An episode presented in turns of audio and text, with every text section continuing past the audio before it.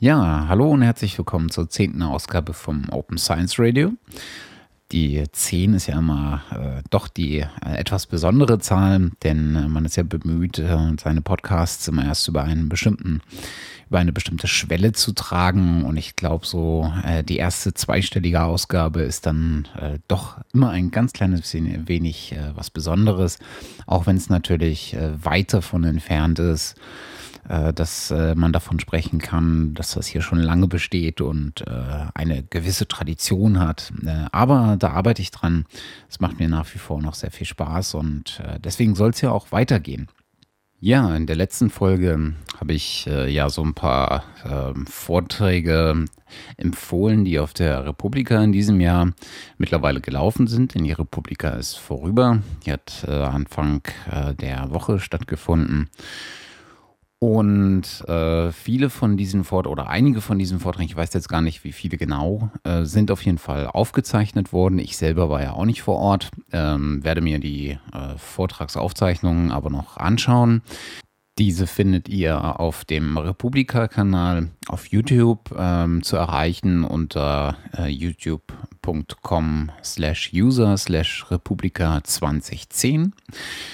Äh, ist aber ähm, sozusagen der aktuelle Republika-Kanal. Also alle Videos aus den letzten Jahren äh, sind dort zu finden. Und unter anderem auch äh, einige äh, der von mir empfohlenen Vorträge zum äh, Schwerpunktthema Open Science. Ähm, selbst war ich ja nicht da, deswegen werde ich mir äh, hoffentlich, äh, soweit das klappt, äh, noch jemanden hier ins Open Science Radio holen, der vor Ort war äh, einige an einem Panel, glaube ich, sogar teilgenommen hat. Ich werde mal schauen, wie sich das arrangieren lässt. Und äh, hoffe, dass man dann noch einen genaueren Eindruck davon bekommt, äh, wie es denn vor Ort war, wie das Thema diskutiert wurde. Das sieht man ja ähm, auch äh, nur teilweise auf so Auftrags, äh, Vortragsaufzeichnungen denn äh, man sieht ja in der Regel äh, das, was auf der Bühne stattfindet, nicht aber, wie es im Publikum aufgenommen wurde und vor allen Dingen nicht, wie es danach noch diskutiert wurde. Mal sehen. Ja, hier soll es auf jeden Fall weitergehen. Und zwar beginnen möchte ich mit dem Thema Open Data äh, und möchte die, Gelegenheit nutzen, auf äh, eine Initiative hinzuweisen, die bisher hier noch nicht zum, äh, zur Sprache kam, und zwar die Research Data Alliance. Äh, das ist ja eine global ähm, aufgestellte und ähm, agierende Initiative, die äh, bereits 2012 äh, oder deren Aktivitäten bereits 2012 äh, begannen, ähm, indem sie äh, sich ähm, oder indem erstmal versucht wurde, eine äh, Steering Group ähm, zusammenzufinden. Dort vertreten sind Förderungs-, Forschungsförderungs- ähm, ja, Akteure aus den USA, aus der EU, aber auch aus Australien. Und ähm, jetzt äh, Ende März äh, fand in äh, Göteborg in Schweden ähm, der Launch dieser ähm, Research Data Alliance statt, zusammen mit einem ersten äh, großen, mit einer ersten großen Veranstaltung, einem äh, First Plenary Meeting. Ähm, an dem äh, unter anderem auch äh, Nelly Kroes, äh, die ja die äh, Vizepräsidentin der Europäischen Union äh, ist und zuständig für die digitale Agenda der EU, äh, auch eine Rede gehalten hat, in der sie ähm, die Research Data Alliance sozusagen ähm, ja, offiziell gestartet hat. Ähm, was ist die Research Data Alliance? In erster Linie ist es eine Initiative, die sich in diversen Arbeitsgruppen zusammenfindet und zusammenarbeitet, um dem Ziel äh, näher zu kommen, dass wissenschaftliche äh, Daten, äh, Forschungsrohdaten ähm, besser äh, ja, zusammengeführt werden können, äh, aggregiert werden können und wieder zur Verfügung gestellt werden können. Äh, das Ganze ist, äh, soweit ich weiß, äh, relativ oder soweit ich das überblicke, relativ äh, ja, locker aufgestellt im Sinne, dass es keine eigene äh, Organisation ist, sondern äh, dass es wirklich äh, eine, eine themenspezifische Initiative ist. Ähm, es gibt als feste, ähm, ja, feste Organisations- artige Strukturen ähm, innerhalb dieser Research Data Alliance, ähm, die Steering Group und äh, den Research Data Alliance Council, der jeweils aus verschiedenen Wissenschaftlern ähm, besteht. Und äh, dann gibt es vor allen Dingen, und das ist, glaube ich, das Herzstück des Ganzen, die Arbeitsgruppen und die Interessengruppen, die sich ähm, zu verschiedenen Themen äh, zusammenfinden. Also es gibt beispielsweise eine Arbeitsgruppe zum Thema äh, Metadatenstandard. Es gibt eine Arbeitsgruppe äh, zum, äh, zur ähm, rechtlichen Interoperabilität. Ähm, dann gibt es noch eine Arbeitsgruppe für, was haben wir hier noch? Ähm, wir haben noch eine Repository Audit und Certification Arbeitsgruppe. Also es, ich verlinke das einfach mal, äh, die verschiedenen äh, Arbeits- und Interessensgruppen. Und ähm, was am Ende dabei herausspringen äh, soll, denke ich, ist äh, ja so eine Art äh, Framework, äh, das ähm, Wissenschaftlern, vor allen Dingen wahrscheinlich Wissenschaftsorganisationen, äh, eine entsprechende, die entsprechenden Rahmenbedingungen äh, aufstellt, wie sie ihre Rohdaten, ähm, ihre Forschungsdaten zur Verfügung stellen können und äh, damit das ganze Thema ähm, Open Scientific Data ähm, auch äh, dementsprechend vorantreiben. Es äh, ist jetzt kein ähm, noch kein Weg zu erkennen, dass man sozusagen ähm, dieses äh, Open Data ähm, Modell als, als ja, Default Publishing ähm, anstrebt. Aber das ist natürlich die Hoffnung, die auch die Community mit sich trägt. In dem Zusammenhang möchte ich gleich noch auf äh, drei kleinere Publikationen hinweisen, beziehungsweise gar nicht so kleine, äh, die im Zusammenhang mit Open Data vor allen Dingen stehen. Nature hat äh, nach dem Special zum Thema ähm, Open Access Publishing äh, ein weiteres Themen-Special herausgegeben. Und zwar äh, dieses Mal zur äh, ja, Reproduktion von äh, wissenschaftlichen Ergebnissen äh, unter äh, der Headline Challenges in Irreproducible Research. Ähm, da gibt es ja verschiedene Initiativen. Ähm, und äh, hier hat, haben die Autoren von Nature eine ganze Reihe von Papern ähm, bzw. Artikeln verfasst, die sich diesem Thema äh, ähm, Scientific äh, Reproducibility ähm, mal annehmen. Sprich also mal schauen, inwiefern man äh, wissenschaftliche Ergebnisse äh, reproduzieren kann, im Sinne von, dass man alle Informationen so zur Verfügung stellt, dass ähm, Artikel und ähm, die wissenschaftlichen Ergebnisse, die in Artikeln äh, beschrieben werden, auch einer äh, Nachprüfung ähm, unterzogen werden können unter den gegebenen ähm, ja, Bedingungen, die auch die äh, Originalwissenschaftler hatten. Und äh, da ist äh, dieses äh, Themenspecial ähm, herausgekommen. Ich habe jetzt bei weitem noch nicht ähm, äh, mir angeguckt, was da äh, genau drin steht. Ich habe zwei äh, einführende Artikel gelesen und da sind aber eine ganze Menge herausgekommen. Jeder, der da äh, interessiert ist, findet da mit Sicherheit eine ganze Menge an Informationen. Zwei äh, weitere Blogposts in dem Fall äh, möchte ich noch äh, hiermit aufnehmen. Und zwar äh, kamen hier äh, beim Open Science Radio ja schon öfter äh, Dependent Principles ähm, zur Sprache. Sprich also die Grundsätze, ähm, die, ähm, ja, die eine Gruppe von Wissenschaftlern formuliert hat, ähm, unter anderem mit äh, in Verbindung ähm, oder in Zusammenarbeit mit der Open Knowledge Foundation, ähm, die für das ähm, für den Umgang mit offenen Forschungsdaten äh, zugrunde liegen sollen.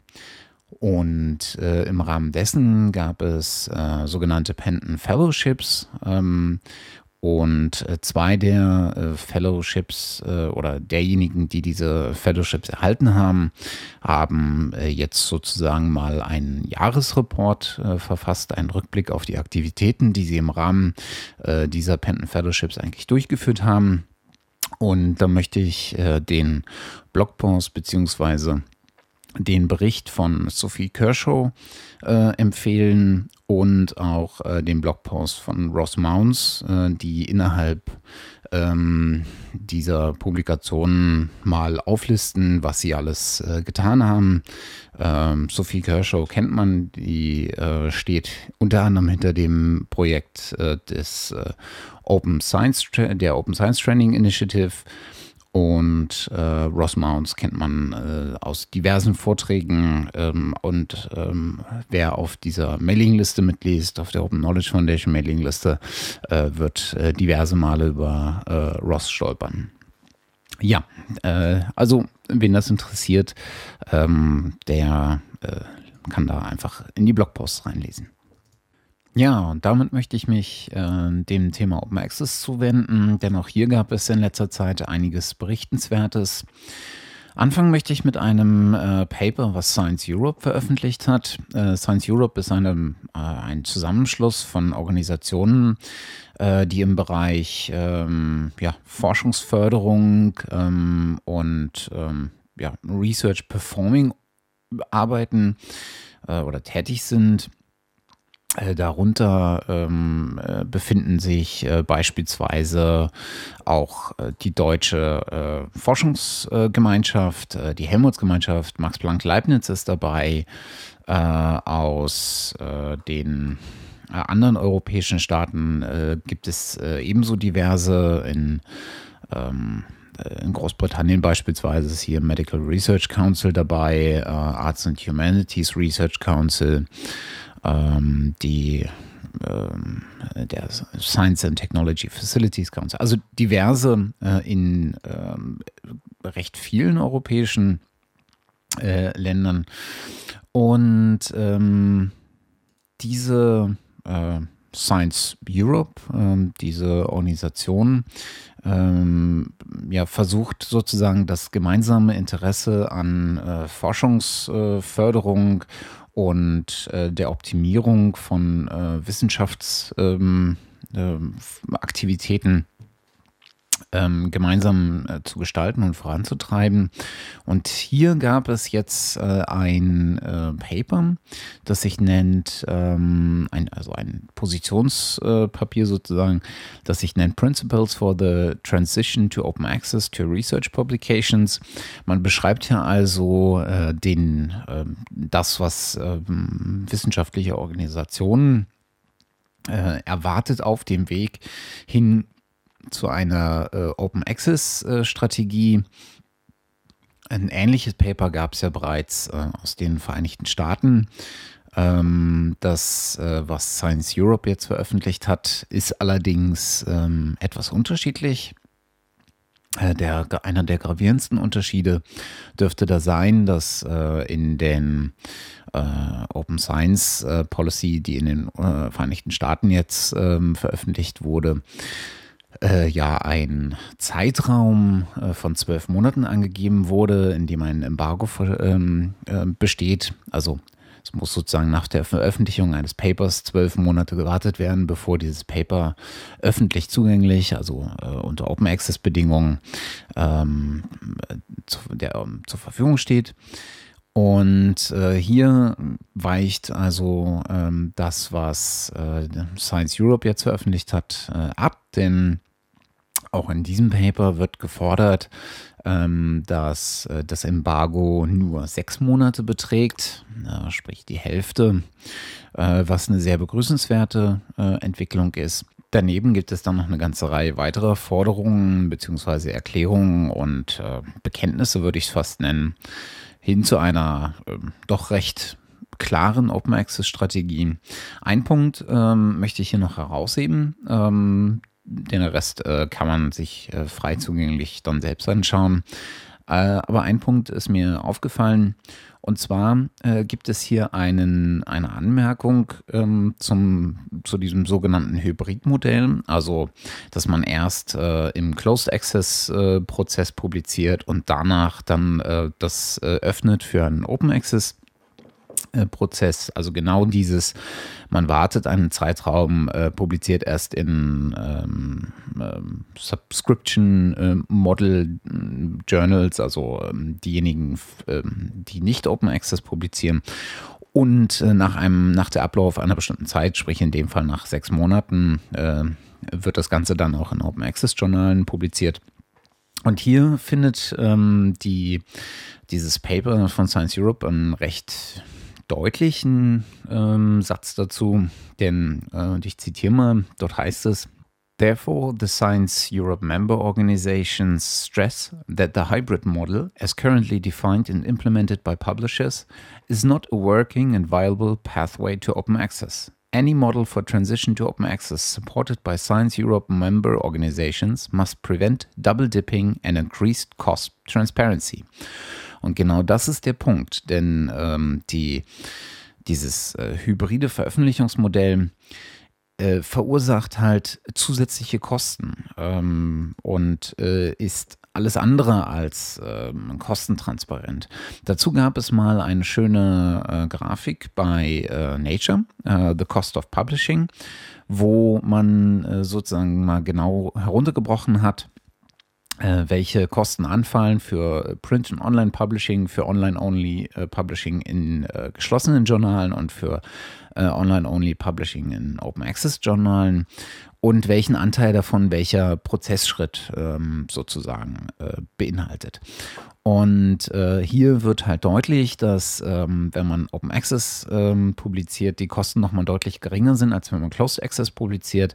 Wenn man beides macht, ähm, gibt es natürlich auch eine gewisse, ähm, ja, einen gewissen äh, Aufschwung von äh, Kosten.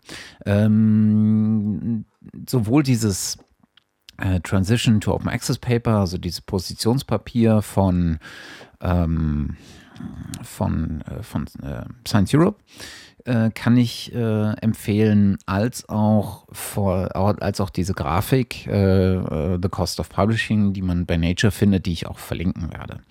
Es ist also äußerst interessant und ich denke, so deutlich, wie es da drin steht, ähm, oder die Deutlichkeit, wie es da drin steht, kann man nur unterstützen ähm, und ähm, kann hoffen, dass also äh, hier äh, das ein Zeichen für die entsprechenden äh, Wissenschaftsorganisationen auch gibt, ähm, um einfach dieses ähm, Thema Open Access noch weiter und noch schneller vor allen Dingen voranzubringen. Ja, bleiben wir weiter beim äh, Thema Open Access. Ich hatte in äh, Ausgabe 6 äh, schon über den äh, damals noch Referentenentwurf äh, aus dem Bundesministerium äh, der Justiz ähm, äh, gesprochen, äh, der ein äh, zweiten Veröffentlichungsrecht forderte.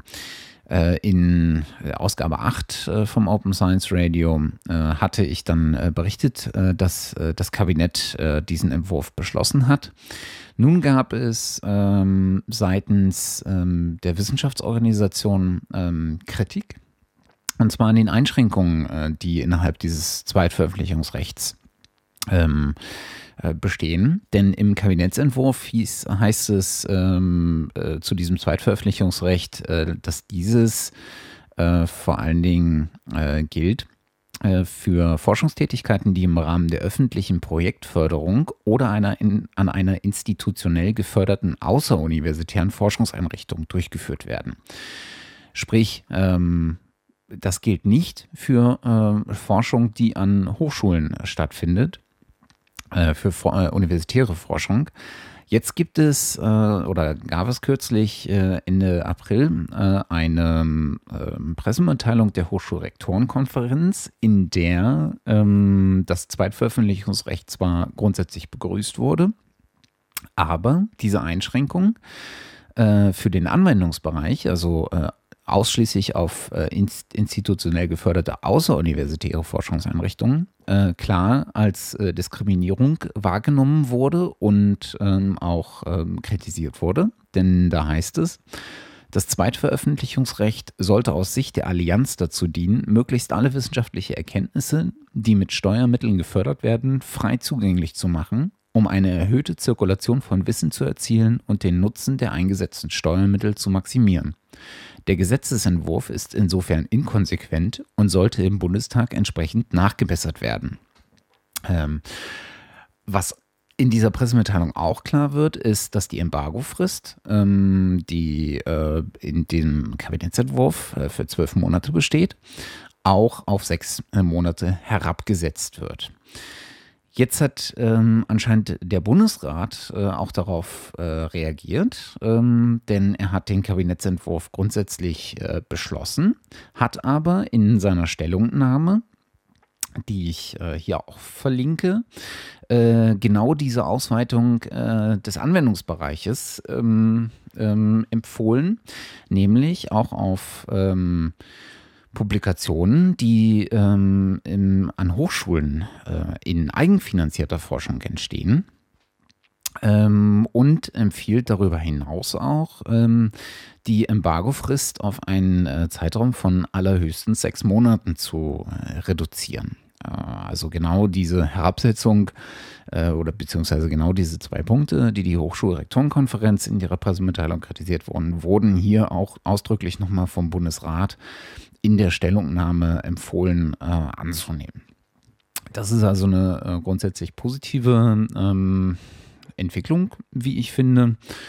Und ähm, das äh, kann ähm, nach meinem Dafürhalten, ähm, geht das in die richtige Richtung, ist aber weiterhin ausbaufähig. Also äh, Open Access by Default ist natürlich das Ziel, was äh, hier ähm, groß am, ähm, am Horizont steht und ähm, was meiner Meinung nach äh, der eigentlich der Zustand sein müsste. Ich habe hier ja auch immer wieder ähm, Veröffentlichungen, Studien, die sich genau mit dem Thema Open Access äh, auseinandersetzen, ob das wirklich der bevorzugte Weg sein sollte, was es uns bringt, was es uns äh, vielleicht auch nicht bringt, wo die Vor-, aber auch die Nachteile von Open Access liegen. Und da möchte ich auch in dieser Folge auf eine Studie hinweisen, die sich dem Thema widmet. Äh, das Ganze ist äh, von David Solomon, Michael Laxo und Christa Björk, Bu Christa Björk, Verzeihung, ist erschienen im Journal of Informatics und firmiert unter dem Titel Longitudinal Comparison of Citation Rates and Growth Among Open Access Journals. Im Rahmen dieser Studie haben sich äh, die Wissenschaftler in einem relativ langen Zeitraum, wie ich finde, von 1999 bis 2010 mal angeguckt, ähm, wie die durchschnittliche äh, Zitation äh, in Open Access Journals äh, im Gegensatz zur Zitation in äh, Subscription Journals aussieht und haben durchaus interessante ähm, Dinge herausgefunden. So zeichnet sich halt beispielsweise ab, dass ähm, die Open Access äh, Veröffentlichungsrate und damit auch die äh, Zitationsrate äh, in Open Access Journals mit Article Processing Costs, also diejenigen, die ähm, ja, etwas Geld dafür verlangen, äh, dass man äh, dort publizieren darf und damit die eigenen Kosten versuchen zumindest zu decken. Ähm, dass äh, dort sowohl die Publikationsrate als auch die Zitationsrate steigen. Ähm, teilweise sogar auf ein Level, äh, was dem der Subscription Journals entspricht. Das Ganze konnten sie feststellen, sowohl für ähm, Health Science Journals als auch für Non-Health Science Journals. Ähm, das ist also äh, eine Entwicklung, die man äh, durchaus äh, mittlerweile äh, über die letzten, das letzte Jahrzehnt nachvollziehen kann. Und äh, was sie äh, parallel ähm, aus dieser Untersuchung herausgezogen haben, ist, ähm, dass Open Access Journals, die keine APCs verlangen, also keine äh, Article Processing Costs, dass die ähm, so ein bisschen hinterherhinken. Das heißt also, Open Access Journals, äh, die nach wie vor etwas Geld kosten, sind ähm, in der Publikationsrate als auch in der Zitationsrate höher angesiedelt als diejenigen, die völlig kostenfrei sind. Ähm, was sie auch noch äh, herausgefunden haben, ist, äh, dass die Zitationsrate äh, höher ist für diejenigen Open Access Journals, äh, die als solche ähm, von Anfang an konzipiert waren. Ähm, Im Gegensatz zu denen, die in Open Access ähm, Journals äh, erst ähm, umgebaut wurden. Nach der Datenlage in dieser Studie äh, lässt sich also durchaus äh, sagen, dass Open Access einen positiven Einfluss auf äh, die Zitationsraten ähm, von bestimmten ähm, ja, Magazinen hat. Äh, falsch, von bestimmten Artikeln hat. Wie auch immer, ähm, in Open Access, im Bereich Open Access gibt es einfach wahnsinnig viele Studien, äh, die nicht alle zu so positiven Schlüssen kommen. Äh, so auch eine Studie, die äh, kürzlich von äh, Mark McCabe und äh, Christopher Snyder ähm, publiziert wurde. Die beiden Wissenschaftler haben sich mal 100 Journals im Bereich Economics und Business bei JSTOR vorgenommen und äh, haben über die verschiedenen Journals ähm, sich die ähm, Ausgaben angeschaut und ähm, sind zu einem äh, zwar zu einem grundsätzlichen positiven Einfluss äh, gekommen. Ähm, also äh, sagen in ihrer Studie auch deutlich, dass äh, JSTOR einen positiven ähm, Effekt ähm, auf die Zitationsrate hat. Äh, sie gehen hier von einer ja, ähm, zehnprozentigen Subscription Elasticity aus, äh, meinen also damit, dass äh, die Verdopplung äh, von äh, Subscriptions bei JSTOR äh, auch einen zehnprozentigen Anwachs innerhalb von Zitationen mit sich bringt. Ähm, obwohl sie bei äh, ihren Ergebnissen zu äh, stellenweise zu so vorsichtigen positiven Aussagen kommen, ziehen sie am Ende aber doch eher negat ein negatives Fazit. Ich zitiere das einfach mal. At the same time, the modest size of these effects and the current lack of evidence that free online access performs better implies that the citation benefits of, of open access publishing have been exaggerated by its proponents. Even if publishing in an open access journal were generally associated with a 10% boost in citations, it is not clear that authors in economics and business would be willing to pay several thousand dollars for this benefit, at least in lieu of subsidies. Generell in der Wissenschaft muss man ja so ein bisschen vorsichtig sein, ähm, wenn man so sich Studien anschaut ähm, und äh, die Ergebnisse von Studien, denn die sind nicht selten abhängig von der gewählten äh, Methode, ähm, vom äh, Untersuchungsobjekt ähm, und äh, lassen sehr, sehr schwer nur so allgemeingültige Aussagen äh, zu. Das ist bei Studien im Bereich Open Access nicht anders. Ich denke, grundsätzlich hat Open Access aber durchaus einen positiven Aspekt. Der kommt mit Sicherheit sehr, sehr stark darauf an, wie auch die Wissenschaftler selbst, ähm, an, mit welcher Einstellung sie an Open Access herangehen und was sie da für sich rausholen. Äh, was man wahrscheinlich nicht behaupten kann, ist, dass bisher ähm, Open Access Publishing automatisch ähm, zu erhöhten, zu erhöhten Zitationen führt. Ähm, ich glaube aber auch, dass das so ein äh, Prozess ist, der über die Zeit einfach läuft und äh, je mehr das angenommen wird, desto eher ähm, und je mehr das sich etabliert, desto eher wird das auch einen positiven Aspekt äh, für Zitationen äh, und äh, ähnliche Dinge haben. Ja, als letzte Open Access Meldung heute noch erfreuliche Nachrichten aus dem Hause PJ. Äh, PJ hatte ich ja hier schon mal im Open Science Radio äh, Ausgabe 5 erwähnt. Äh, die kommen ja mit einem sehr, sehr äh, spannenden äh, ja, Membership-Model ähm, daher dass vielen äh, Wissenschaftler den Zugang äh, zu äh, Publikationen, zu Open Access Publikationen ihrer Paper für relativ wenig Geld ermöglicht. Ähm, PJ hat jetzt angekündigt, äh, was ich eine ganz großartige Entwicklung finde, ein, ähm, ein, ja, ein spezielles Projekt ähm, zu starten. Und zwar für ähm, äh, Autoren von äh, Papern, äh, die sich noch in den Undergraduate Studies befinden. Das sind vor allen Dingen ähm, äh, Bachelor-Studiengänge. Äh, hier in Deutschland äh, zählen, glaube ich, auch noch die Diplom- und Magisterstudiengänge, die hier leider auslaufen. Dazu sprich also die, die bis zu ihrem ersten akademischen Abschluss gelten und äh, bisher ist das ja ein Bereich, der äh, für die Einreichung von Papers bei irgendwelchen Magazinen eigentlich eher ausfällt. Und PJ äh, ähm, startet nun dieses Projekt, das äh, durchgängig 2013 existieren wird, wo äh, Undergraduate äh, Authors, ähm, also diejenigen, die sich noch in diesen Studiengängen befinden, ähm, äh, soll es ermöglicht werden, bei PJ ohne Kosten ähm, zu publizieren. Die einzige Bedingung, die dahinter steht, ist, dass äh, bei diesen äh, Submissions, bei den Einreichungen äh, dann äh, mindestens ein äh, Senior Author dabei ist, also einer, der auch schon äh, Member bei PJ ist. Ansonsten ist das Ganze für Undergraduate, Undergraduate Authors kostenfrei.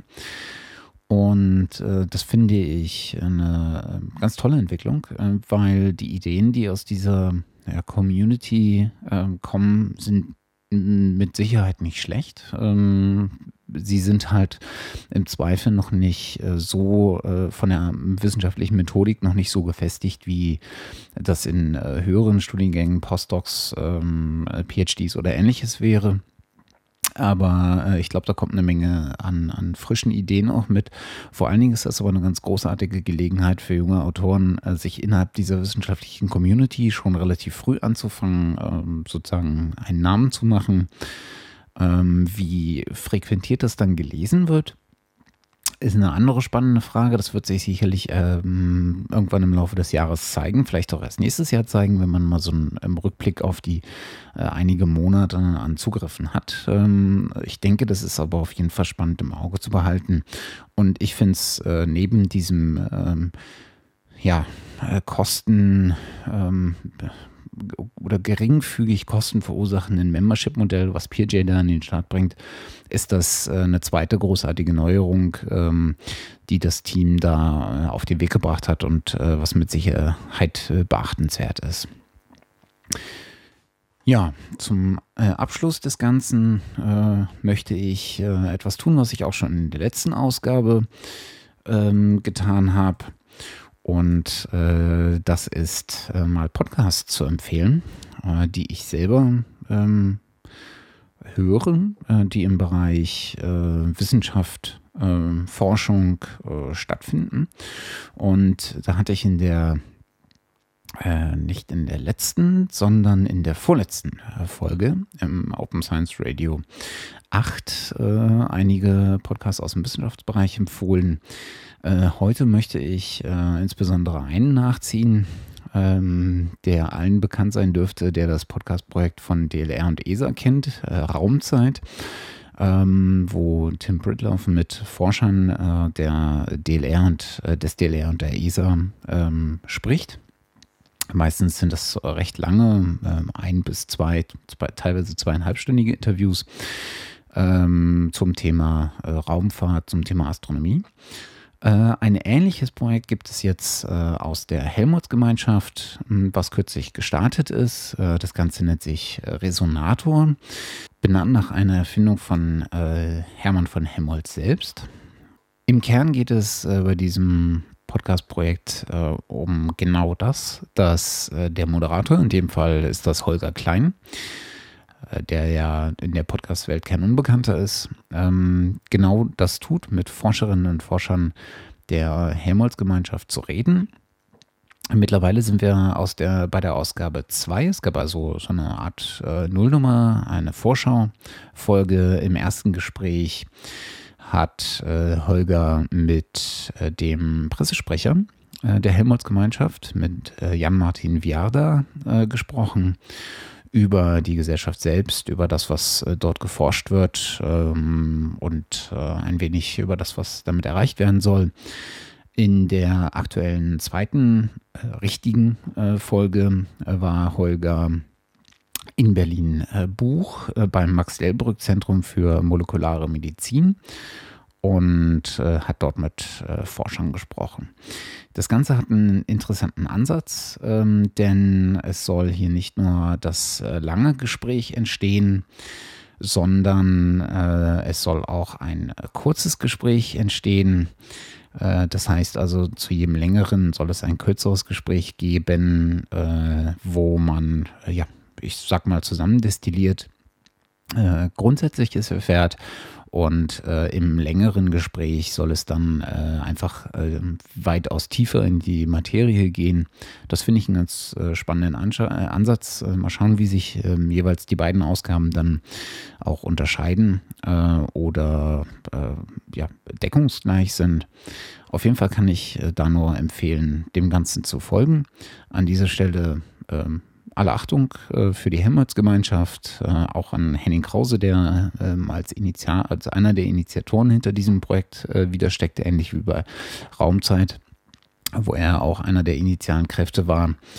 Ähm, ganz großartige, ähm, ganz großartige Aktivität, ähm, da Wissenschaft auch im, in längeren äh, Hörformaten äh, wieder etwas genauer zu beleuchten. Das äh, soll äh, meine Empfehlung für diese Folge sein. Äh, generell äh, kann ich jedem nur empfehlen, mehr äh, Podcasts zu hören, der an Wissenschaft interessiert ist. Da gibt es äh, neue Formate, die hörenswert sind. Es gibt eine Reihe von gestandenen Formaten und ich finde, ähm, ja, Audio-Podcasts sind eine ganz großartige Gelegenheit äh, für wissenschaftliche Wissensvermittlung. Das soll es an dieser Stelle auch äh, gewesen sein für heute, für die Ausgabe 10. Äh, ich habe es am Anfang schon gesagt, ich werde mal versuchen, jemanden hier ins Open Science Radio zu bekommen, der beim Themenschwerpunkt Open Science auf der Republika dabei war, um mir mal berichten zu lassen, wie es denn gewesen ist, wieso die Stimmung war, wie das Ganze diskutiert wurde, was vielleicht abseits der Vorträge äh, passiert ist. Ähm, das dann hoffentlich in der nächsten Folge. Ansonsten sage ich wie immer herzlichen Dank fürs Zuhören und bis zum nächsten Mal. Tschüss.